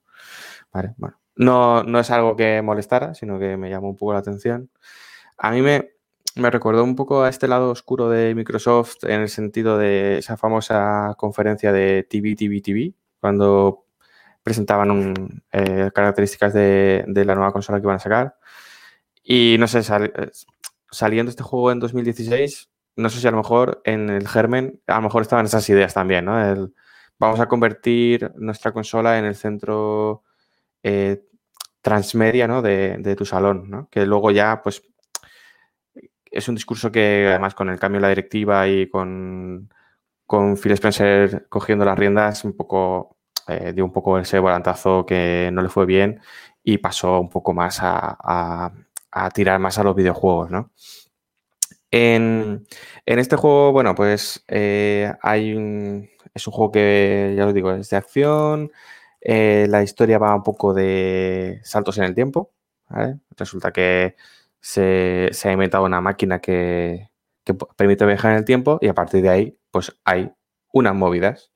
Unas movidas que se ha montado aquí el, el, el señor de Remedy, este, el jefe de Remedy, que no me acuerdo cómo se llama. em, Sam Lake, perdón. Sam Lake, que es un poco el, el escritor del juego y un poco el, el que manda ahí en, en, digamos que la creatividad de- del estudio de Remedy. Y, y bueno, la verdad es que en ese sentido, al principio, pues te interesa un poco la historieta que te cuentan, porque los saltos en el tiempo siempre, pues, eh, pues, pues te pueden llamar un poco la atención, ver eh, qué teoría de salto en el tiempo utilizan, utilizan el juego, ¿no? Porque ya sabéis que, que hay diversas teorías en cuanto a estos universos paralelos con, con, los saltos en el tiempo. Y bueno, pues al principio la, como broma está bien, pero yo sí que tengo que reconocer que mmm, después de pues pasar todo lo que es la jugabilidad, que ahora comentaré un poquillo sobre ella, y ya en la recta final del juego, eh, los giritos que quieren dar y giro tras giro, tras giro, tras giro, y te quieren siempre sorprender y, y que digas, hola, hostia, y ahora este, ostras, pues no era lo que parecía. Y lo hace tan continuamente que para mí es el peliculero mal, ¿no? Es, lo intenta hacer, eh, pues con esto de los viajes en el tiempo, en ciertas escenas dejar algún mensajito eh, un poco subliminal y tal, que la verdad es que a mí me perdió. Y en la parte final, sí, sí tengo que reconocer que dejó de interesarme un poco la trama, porque yo solo quería terminar. Y, y habiendo detalles que no me cuadraban, porque de esos también hay unos cuantos, y otros que no entendía. Reconozco que algunos ya dejé de entenderlos y no, no, quise hacer ni el esfuerzo de volver porque lo que quería era terminar, sabía que estaba cerca del final y quería ver un poco cómo terminaba y, y ya está, ¿no? Y, y, es un poco pues esa parte de a lo mejor terminártelo un poco porque ya lo, has, lo tienes casi empezado que, y lo haces por, por obligación un poquito. En cuanto a la jugabilidad, pues eh, manejas a, a, un personaje y en tercera persona y, y nada, pues eh, típica aventura en tercera persona con disparos, donde aquí ellos, eh, digamos que una de las mecánicas que introducen son unas eh, coberturas orgánicas, es decir, tú no, tú no tienes que pulsar botón de cobertura, sino que el personaje cuando, se pone, cuando tiene al lado un objeto se, se cubre, que la idea es buena, la ejecución no tanto, porque la verdad es que tú te, pones al lado de a lo mejor un muro y pues no se agacha del todo, eh, te, sin estar tú apuntando a nadie, te están disparando y te están dando, cuando se supone que está cubierto porque estás en cobertura. Y no sé, eh, ahí un poco mal. También bastante mal las fases de plataforma y puzzle, que, tiene, tiene muy poquitas fases de plataforma. Eh, y menos mal porque, porque no está bien. Eh, ves que los saltos no funcionan bien, están, están medio scriptados eh, cuando tienes que subir a una plataforma, cuando tienes que, pues, agruparte a, a, un trozo de hormigón y subir y tal, está medio scriptado, entonces es una sensación un poco extraña porque si saltas estando a lo mejor un centímetro más lejos de lo que el juego entiende, hace ese típico salto contra la pared de que se queda el personaje un poco así, que dices, eh, ¿estás tonto o qué? Y sin embargo, con, un centímetro más para adelante, sí que el juego entiende que vas a, vas a saltar y hace la cinemática bien, ¿no? Entonces, no sé, eh, un poco mal. Y fases de puzzle tiene eh, pues un poco jugar con el espacio-tiempo. Al final, aparte de el protagonista, aparte de, poder disparar una pistola o varias pistolas, eh, varios tipos de arma, em, tiene también poderes que le, otor que le otorgan un poco por lo que sucede en esta fractura del tiempo que da nombre al título del juego y puede alterar el espacio-tiempo en determinadas circunstancias, eh, que también son poderes que puede aplicar en el combate, como eh, hacer un escudo temporal y que no te den las balas o acumular las balas para dañar más a los enemigos. Mm, no tiene mucho más, al final, pues eso, eh, tiene distintos enemigos, entre los que te encuentras eh, conforme avanzas en el juego, pues eh, enemigos que también tienen posibilidad de, eh, digamos, moverse en esta fractura temporal por unos trajes y unos inventos que, que, hay en el juego Entonces, pues conforme va avanzando el juego, pues tiene un poco más de dificultad porque ya los enemigos son o más rápidos o muy con mucha defensa, típico tanque que tienes que darle, vaciar 20 cargadores para, para matarlo y tal, o hacer uso de los poderes bien. El tema de los poderes ah, también los puedes ir mejorando conforme vas acumulando, acumulando Cronon, que es un poco la energía que te da esto de, poder manipular el tiempo. Pero la verdad es que cero interés en las habilidades especiales que había. La verdad es que no, no me supusieron nada de interés. Creo que no afectan al juego tampoco mucho. Y mira que es difícil, ¿eh? Que que tengas habilidades, tengas poderes para utilizar en el combate y no quieras ni gastar los puntos porque lo que te dan es algo que no te, no te aporta mucho. No sé, para mí es un juego de suspenso, pese a que tiene un 77 en Metacritic, que lo miré el otro día. Me sorprendió un poco esa nota. Eh, recordad que ya hablamos de de algunas notas de, que se le dan a algunos juegos por ser a lo mejor bastante grandes. No sé, para mí este es un caso. Igual hay gente a la que, al que le encanta este juego, pero vamos, no, no lo sé. Em, ya digo, para mí suspenso y es un juego que no esperaba jugar, pero al, encontrarse en el Game Pass, pues al final eh, lo quiero jugar porque el, el, juego que sí que me interesaba era Control y ahora Control, sin quererlo ni verlo, va a suponer un poco como eh, la última oportunidad que yo le voy a dar a Remedy. Como Control salga, mm, vaya por este sentido, eh, por el sentido que va Quantum Break, a mí Remedy ya me ha perdido ¿eh? para, para siempre. No sé si vosotros habéis jugado a Quantum Break o tenéis pensado jugar. Yo me he tenido que silenciar porque porque ha habido varios comentarios que has hecho que me ha dado la risa, me ha dado la risa muy, muy, muy detallado eh, los problemas que te has encontrado porque los estaba viviendo. Eh, da la sensación un poco, puede ser que sea eh, porque no sabían, no controlaban el desarrollo en consolas Xbox y por eso ciertos tipos de errores que se ven como muy de como de empresa, como novatillos, ¿no? Cuando no lo son. No lo sé, la verdad es que no. Eh, reconozco que no, me he puesto a. No me he parado a, ver noticias sobre su, ni, ni siquiera sobre su lanzamiento. Lo único que busqué, eh, que sí que me llamó la atención, fue lo de ¿cómo? que te han puesto vídeos. Entonces sí que miré un par de análisis y para que mencionaran, para ver si mencionaban el tema de los vídeos, sí que lo mencionaba, digo, vale, eh, es así, es así, mm. ¿vale? Eh, pero no, no, sé si ha tenido un desarrollo convulso, si no. Este juego sí que lo he visto muy de muy de blockbuster, en el sentido de que vas al videoclub, bueno, un poco lo que quiere Game Pass, ¿no? Eh, vas al videoclub, ves algo que más o menos te gusta, además es un juego cortito y que eso sí que se agradece. Este juego quiere ser corto, no, puede ser largo. Y, y, ya está, eh, sin más. sí que sí que es verdad que lo que te digo, no.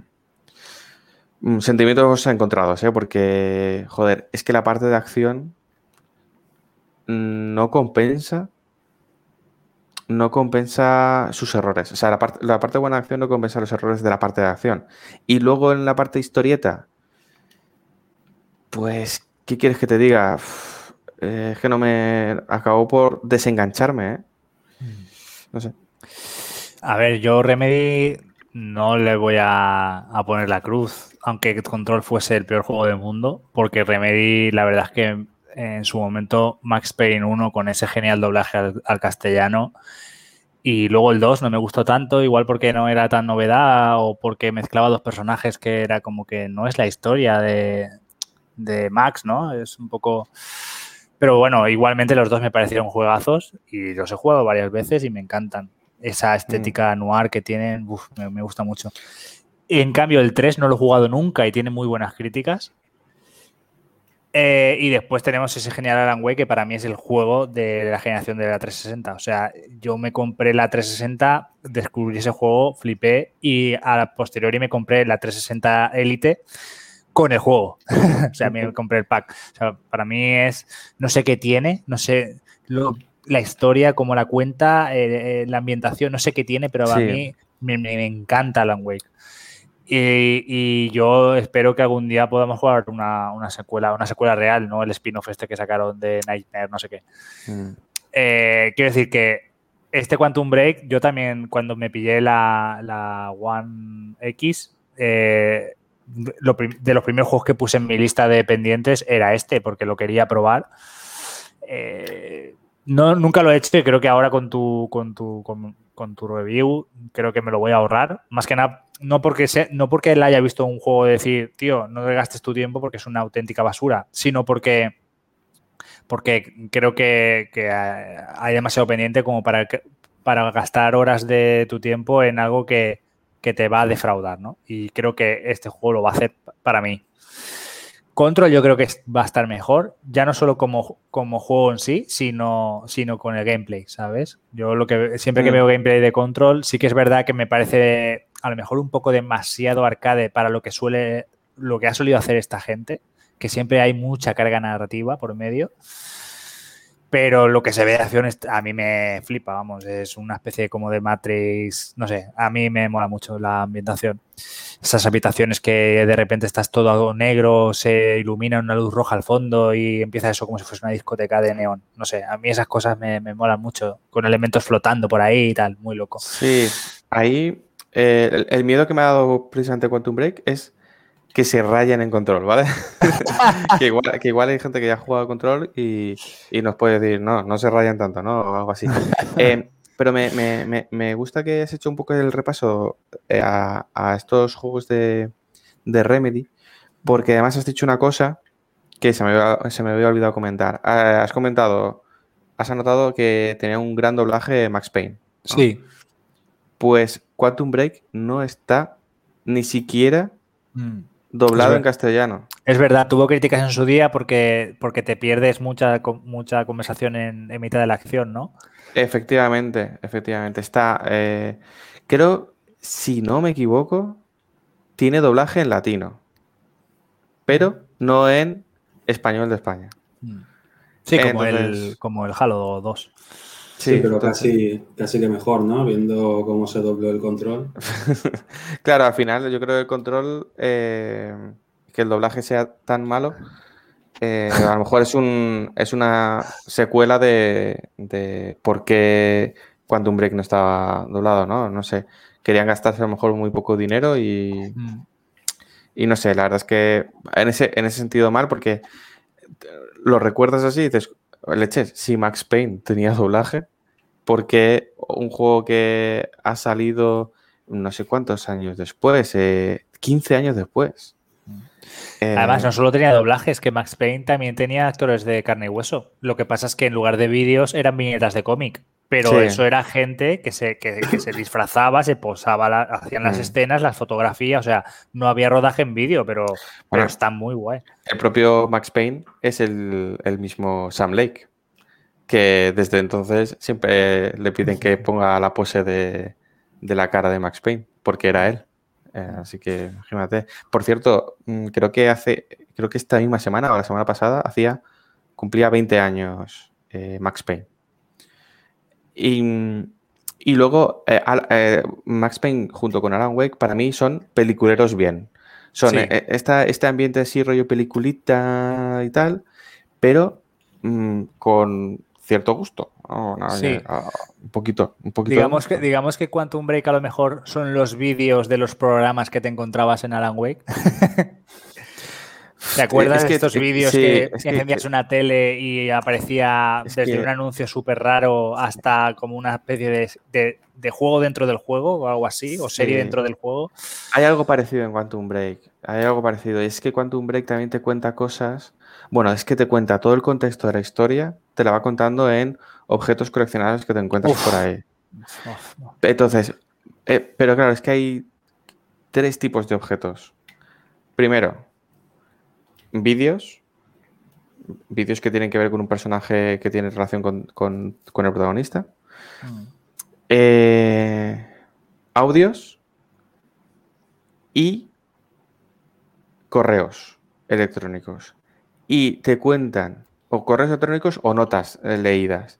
y hay verdaderas parrafadas de contexto de la historia, de cómo un personaje o cómo uno de los malos le está diciendo a otro de los malos lo que, lo que pasó tal año, que puede ser futuro, pasado, ¿vale? Porque como mm. vas dando saltos en el tiempo, entonces eso que te serviría un poco para situarte, te lo meten en un tocho de, carta o de correos, de hilo de correos, mm. que sinceramente yo no me los leí todos. Claro. Pues, claro. Y luego, eh, cuando te lo ponían en los audios o en la televisión, eh, a veces no se oía bien. ¿Por qué? Primero, estaba en inglés y eso no te lo, no te lo traducen. No te sale el, el, subtítulo debajo de lo que está diciendo ni la televisión ni la radio o los audios. ¿Vale? Eso es lo primero. Y segundo, si cualquier otro de los personajes que van contigo, porque según el, momento puedes tener más personajes que te conversación. te están hablando, tú ya no, no, entiendes nada, pues más todo en inglés, el subtítulo solo de lo que te hablan, lo otro nada, entonces es como, por favor, ¿lo habéis pensado bien esto? Mm. Entonces, claro, a ver, eh, si, joder, si a lo mejor tuviese un perfecto inglés, mm, no me, a lo mejor no me hacía falta, pero aún así estando dos personas hablándote a la vez. Sí, sí. Eh, por ejemplo, en, en, Cyberpunk pasa eso. Tú estás con el personaje de la quest que estás en el momento y claro, pasas al lado de gente y a lo mejor se activa otra cosa y te empieza a contar la otra cosa y, se mezclan las dos. Sí, están en castellano, pero es que da igual, es que es un cacao. No, no, está, no está bien planteado eso. Eso es. Nada, pues, eh, es un poco pues el, la rabia que me da el para mí que pues eso que, que estropean un poco un poco el juego que ya de por sí, pues ya te digo, pues no. No. Y bueno, a ver, esta es la peliculita mal. La peliculita bien sería el Devil May Cry DMC de Ninja Theory, ¿vale? Mm. Es el juego que sacó Ninja Theory para Play 3 y Xbox 360, que digamos que es como un remake de la saga Devil May Cry. No, ese, no forma parte de esta saga numérica, sino que es un juego aparte. Hmm. Y bueno, pues también otro estudio bastante prestigioso que casualmente también ahora muy relacionado con, Microsoft, ahora, ahora, forma parte de los Microsoft Studios y son los que están preparando el, el Senua 2, el Hellblade 2. En este sentido también eh, antes habían hecho juegos para, para Play 3 y Xbox 60 o incluso para Play 3 que también estaban muy bien. Eh, eh, su primer juego como Ninja Theory fue el Heavenly Sword, que la verdad es que yo, quien tenga una Play 3, se lo recomiendo. Y luego también el, el Slave Odyssey to the West, que es este juego basado también en el... En, ¿Cómo se llama el, el cuento en el que está basado Dragon Ball? sí, eh, viaje al oeste. Eh, sí, exacto, el viaje al oeste. está, exacto, está basado en, ese, en esa historieta, que también os lo recomiendo, ya, ya tengáis PlayStation 3 o 360. Eh, está muy chulo, está muy chulo. También un juego también peculiar, de hecho, mm, no podía saltar salvo que el salto fuera válido. No, era un plataformas que solo podía saltar bien, no, no te dejaba saltar mal, pero bueno. Sí, sí. Este, este Devil May Cry, pues nada, es un hack and slash, eh, como pues, nos podemos imaginar por, su nombre, y un poco pues esta reinterpretación que le da Ninja Theory en un mundo moderno a la historia de Dante y, bueno, pues todos los personajes que, le, le que van con él. Eh, comentar antes de nada que yo no he jugado a la saga de Devil May Cry, a la saga numerada. Quiero hacerlo, pero no, no, no lo he jugado. Entonces, igual a lo mejor pues si la hubiese jugado, a lo mejor hubiese tenido algún, algún contexto más o, había algún guiño que yo no he visto porque no, porque no. Mm. Eh, eh, no lo sé, la verdad es que, la verdad es que no lo sé. Eh, nada, pues la pues, un hack and slash donde pues tenemos diversos enemigos. a lo largo de, la, de, de, cómo avanza la historia vas consiguiendo más armas, ¿no? Pues está eh, la espada con la que va Dante normalmente y, luego va consiguiendo armas que son un poco las rojas, que son como las de más fuerza, fuerza bruta. y las azules que son un poco más como las de rango o área, ¿vale? Y, son más flojitas. También depende del enemigo, pues te da mejor unas u otras. Y, nada, pues es eh, dar porros por ahí y eh, ir consiguiendo experiencia para mejorar esas armas y conseguir nuevas. Todo un poco en, la historieta de eh, hay un enemigo que es Mundus y mm. eh, tienes hay una guerra con, Mundus para poder liberar a, la humanidad del control que hace Mundus y un poco el, inframundo a, a, los seres humanos mediante los medios de comunicación, ¿no? Que es un poco el toque, el toque de. Eh, no sé, el toque cultural, ¿no? Que le da el, videojuego, ¿no? los medios os manipulan, ¿no? Pues es Mundus desde el inframundo, ¿no? el, que nos está manipulando. Eh, y nada, pues, eh, ¿por qué es peliculero? Pues porque al final le dan un como un un revestimiento a todo este hack and slash muy, muy rollo peliculero, ¿no? Muy de eh, mucha cinemática entre, escena y escena. Eh, también un doblaje muy bueno. Este sí que está doblado al castellano y, la, verdad es que, la muy bien. Escenas muy espectaculares. Los personajes, la verdad es que están bastante bien, tanto gráficamente como el perfil eh, personal que le dan. Eh, aquí hay un personaje secundario que es Kat, que mm. es una persona que ayuda a, Dante a poder pasar entre limbo y mundo real y, tal, que, la verdad es que está súper bien, eh, súper enseñado tanto artísticamente como narrativamente. Y para mí es el mejor personaje del juego, aunque, aunque sea secundario. Y, y nada, eh, al final, eh, dentro de los hack and slash, para mí me parece mm, de los de jugabilidad sencilla. Yo lo juego en, nivel normal, retomando un poco el debate este de, las dificultades. Sí que es verdad que los hack and slash son muy dados a que juegues a un juego normal y luego te van poniendo un mogollón de niveles de dificultad mayor. Pues yo lo juego normal y, bastante, bueno, sencillo en el sentido de que no hay un mogollón de combos que te tienes que aprender, como puede ser pues, sin ir más lejos, un bayoneta, que sí que tienes muchos combos posibles. En este no había mucho. Y nada, pues básicamente te tienes que pegar y esquivar. Ah, no, tiene mucho más. Y, nada, eh, bastante divertido, la verdad. También juego cortito y, y yo sí que lo, recomiendo. No sé si habéis jugado a este o a algún juego de, de la saga y os interesa estáis interesados también en jugar al, al DMC.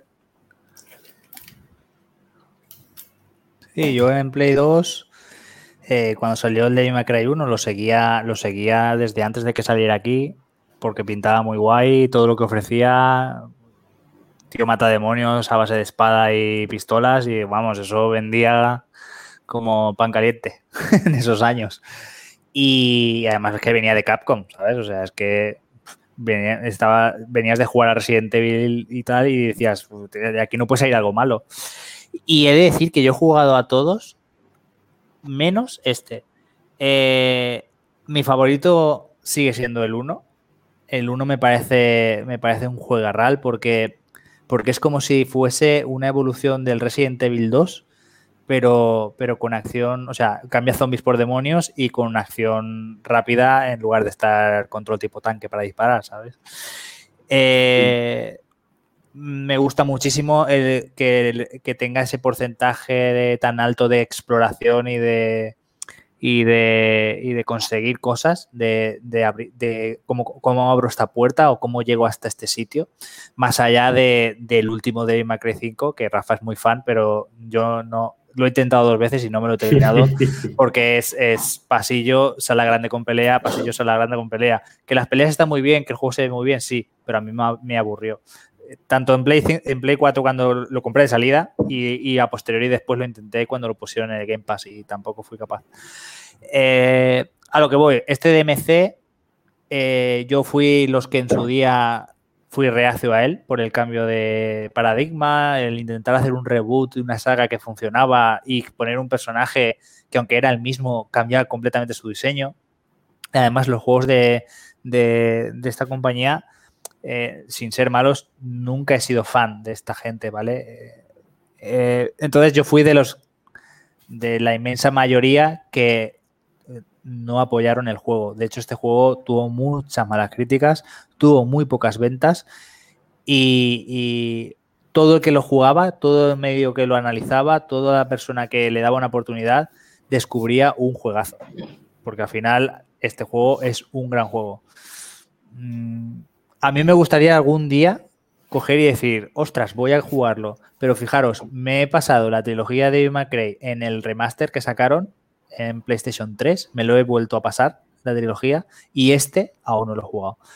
Y, este y el anterior juego que me, ha hecho gracia que lo nombras es Slave, porque, porque ese juego yo lo compré porque lo encontré en su edición especial con un montón de cosas y tal, por 9 euros. Y dije, bueno, no, la demo no me gustó nada por lo que has comentado, porque los escenarios son muy bonitos, pero son bonitos porque no son interactivos. Eh, los saltos son automáticos, no te puedes caer. El primer escenario estás como en una nave y, que se va destruyendo porque pasa una historia, ¿no? Petas un núcleo y tal. Y, no puedes, no puedes, no, lo que ves no es real porque no, no puedes caerte, no te puede, no te puede sorprender, no puede haber un imprevisto si no está en una cinemática. Entonces, mm, la demo no me gustó y, y, nunca me lo he pasado, pero pero vamos, volviendo al DMC, yo mm, sé que es un buen juego sin haberlo jugado, porque, porque he visto gameplays y he visto análisis y, no es que me arrepienta en su día de no haberlo jugado por, por cabezonería, porque al final todos si somos amantes de una saga o de un personaje, cuando nos lo tocan, nos toca la moral. ¿Vale? Entonces, eh, lo jugaría ahora con más como más, eh, como entrado en la adultez, ¿no? lo jugaría ya con otra perspectiva, ¿no? En plan de voy a jugar para, disfrutar el juego y, me da igual que, este personaje lo pongan Dante y no tenga nada que ver con el Dante que todos tenemos en mente. Yo sí que he jugado a, este, bueno, yo he jugado a todos y la verdad es que este lo tengo en, en muy buena, muy buena consideración. O sea, es de mis, de todos los que han habido, que habrán seis, contando este. O sea, está entre los, entre los tres que más me gustan, ¿vale? O sea, por orden, bueno, es que no puedo poner orden porque sería el primero, como, como has comentado tú antes, César, que por el tema de que tiene mucha exploración, es algo totalmente distinto a lo que veníamos mm. Eh, de antes de Capcom, cambiar los zombies por los demonios, dejando un poco los matices porque al final era una evolución de Resident Evil. Hmm. Pero le metía la parte esta un poquillo de hack slash muy, muy dura para la, porque era la época que era. La música, la, música era una pasada. Hmm. Pero la verdad es que es un juego real. Luego el 5, a mí, por mucho que a ti no te gusta, a mí me encanta, pero porque tenía el 3 muy arriba, hmm. pero claro, el 5 es que es la evolución ya del hack and slash puro y duro. O sea, se centra simplemente en machacar botones. Es un hack and slash que va lo que va. Que va, la, va la espectacularidad del combate y no te compliques en, en explorar. Entonces, a mí me flipa. O sea, a mí ese juego me flipa. Y luego el DMC, pues yo la verdad es que lo probé y me lo acabé pasando y, vamos, espectacular. El sistema de combate está por encima del Devil May Cry 3. Está por encima, ¿vale? Eso que el del Devil May Cry 3 cuando salió ya me parecía muy bueno. Sí, porque ahí Incluyó lo, de, lo del cambio de estilo en, el momento. Mm. Sí, pues el del DMC se siente mucho más ágil. Se siente mucho más ágil. Tiene esta, además temas de enganches, si no recuerdo mal, los hace mucho. Tiene temas de enganches para poder ir alargando los combos y cosas así.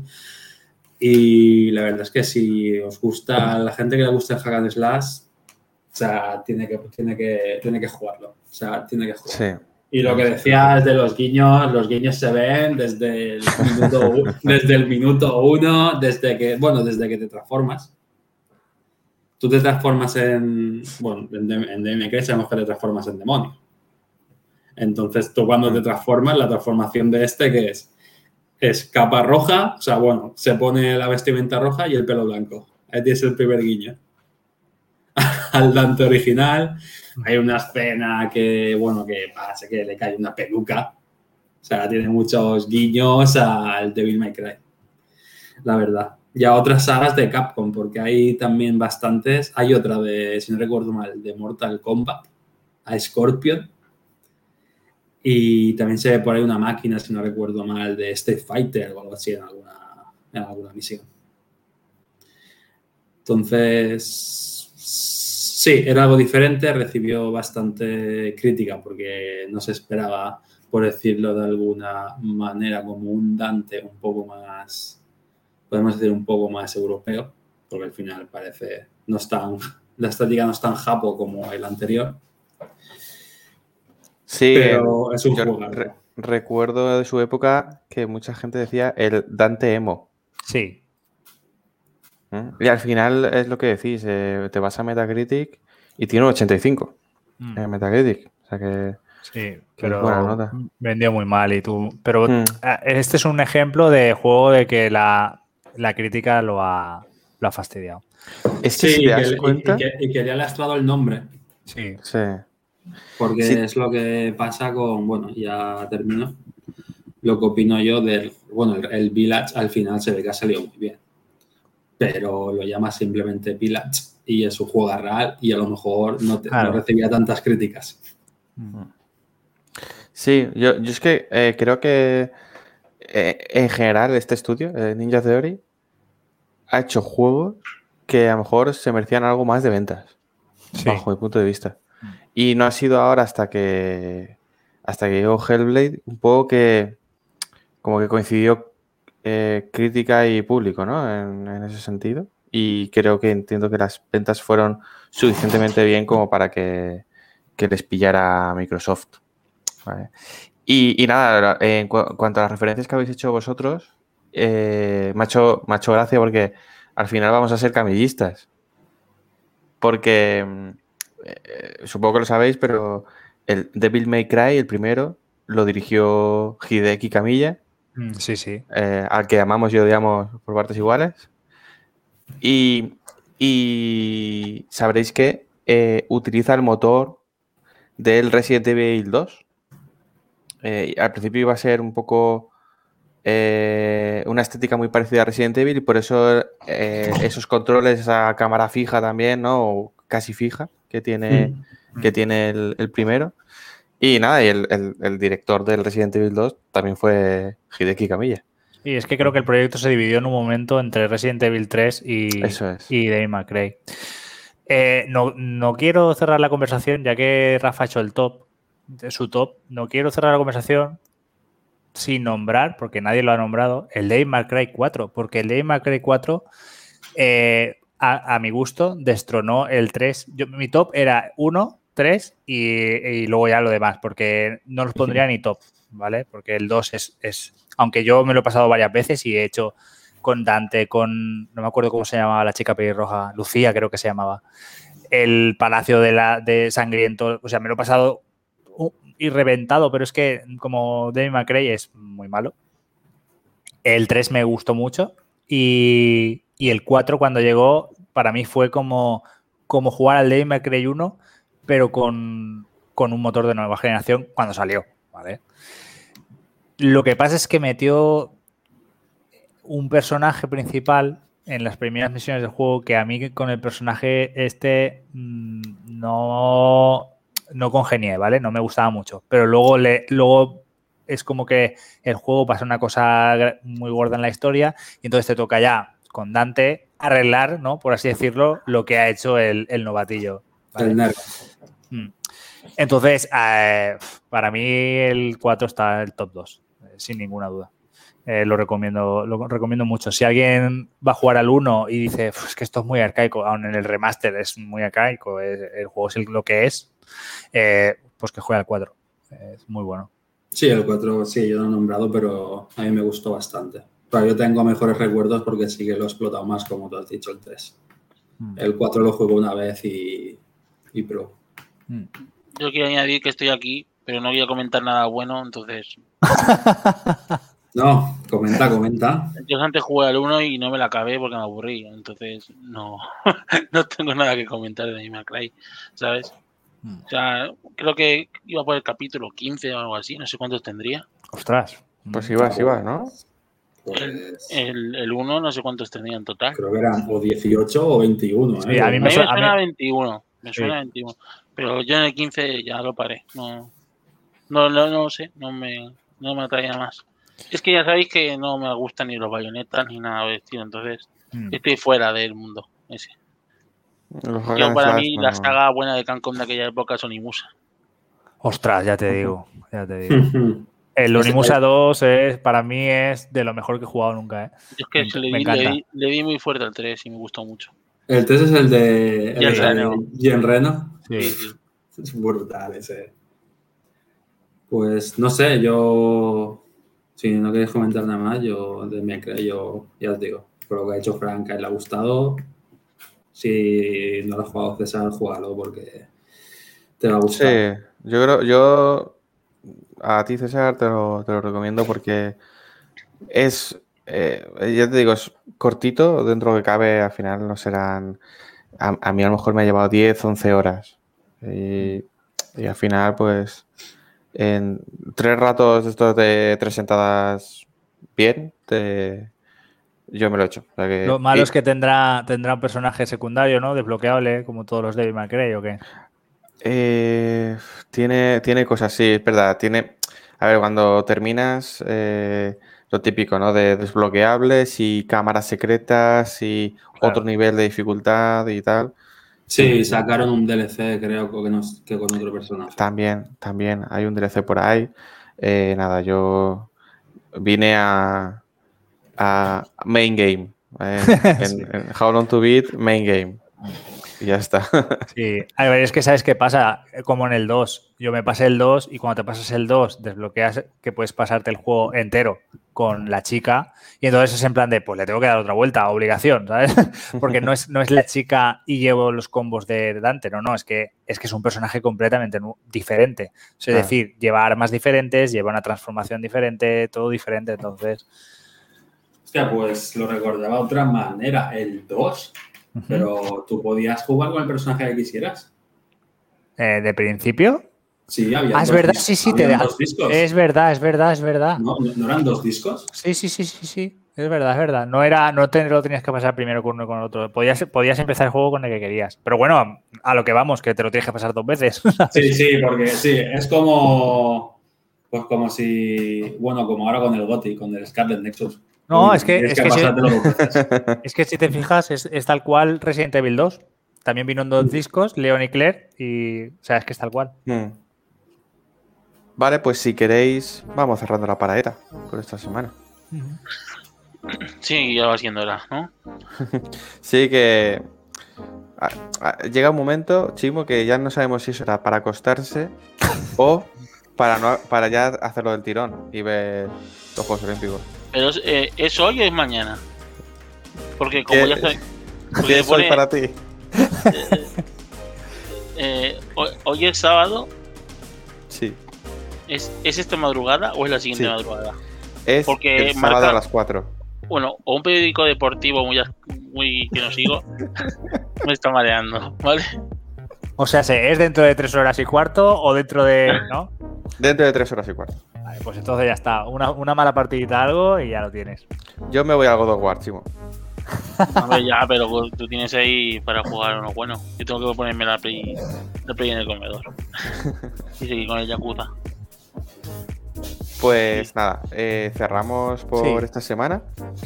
Comentar que estamos, estamos hablando sobre quedar a la misma hora, el mismo día de la semana, pero también aprovechar y, ver si hacemos algo en Twitch. Veremos. Lo anunciaremos. Y, y nada, pues muchas gracias a todos. Y ah, a seguir jugando y hasta la semana que viene. Venga, people, hasta la semana que viene. Venga, gente, hasta la semana que viene y no olvidéis, nueva peliculita de Dragon Ball. Y hay rumores de que alguien ha reservado el Good con la expansión, ¿eh? Hay rumores. ¡Ostras! Se viene, se viene otro van. Madre mía, tío. Con, con menuda gente he juntado. Bueno, chicos, Vale. eh, hasta la siguiente semana vamos a vamos a ver hablando y recordar que empiezan los Juegos Olímpicos y a ver si si podemos también comprarnos todos lo- el juego de los Juegos Olímpicos y jugar entre nosotros. Tía, Eso te hago muy guapo. yo, yo sería pésimo. ¿Se siguen jugando como en la época de Master System y Mega Drive de pulsar los botones eh, aleatoriamente o qué? Hostia, no lo sé, el de Río, el de Río no lo jugué. Ojalá, ojalá. Esto yo re- Que- estos que era cuadrado, X cuadrado, X cuadrado. Lo, Sí, sí, importante, sí. lo importante es que, que lo hablemos antes a ver si algunos se lo pillan en Switch, otros en, PC en PlayStation, otros en Xbox y no hay crossplay, ¿sabes? eh, el que se lo pille en Switch que vaya reservando unos Joy-Con para cuando se lo rompa, ¿sabes? Porque madre mía. Pero nada, la semana que viene continuamos y te esperamos. Y no.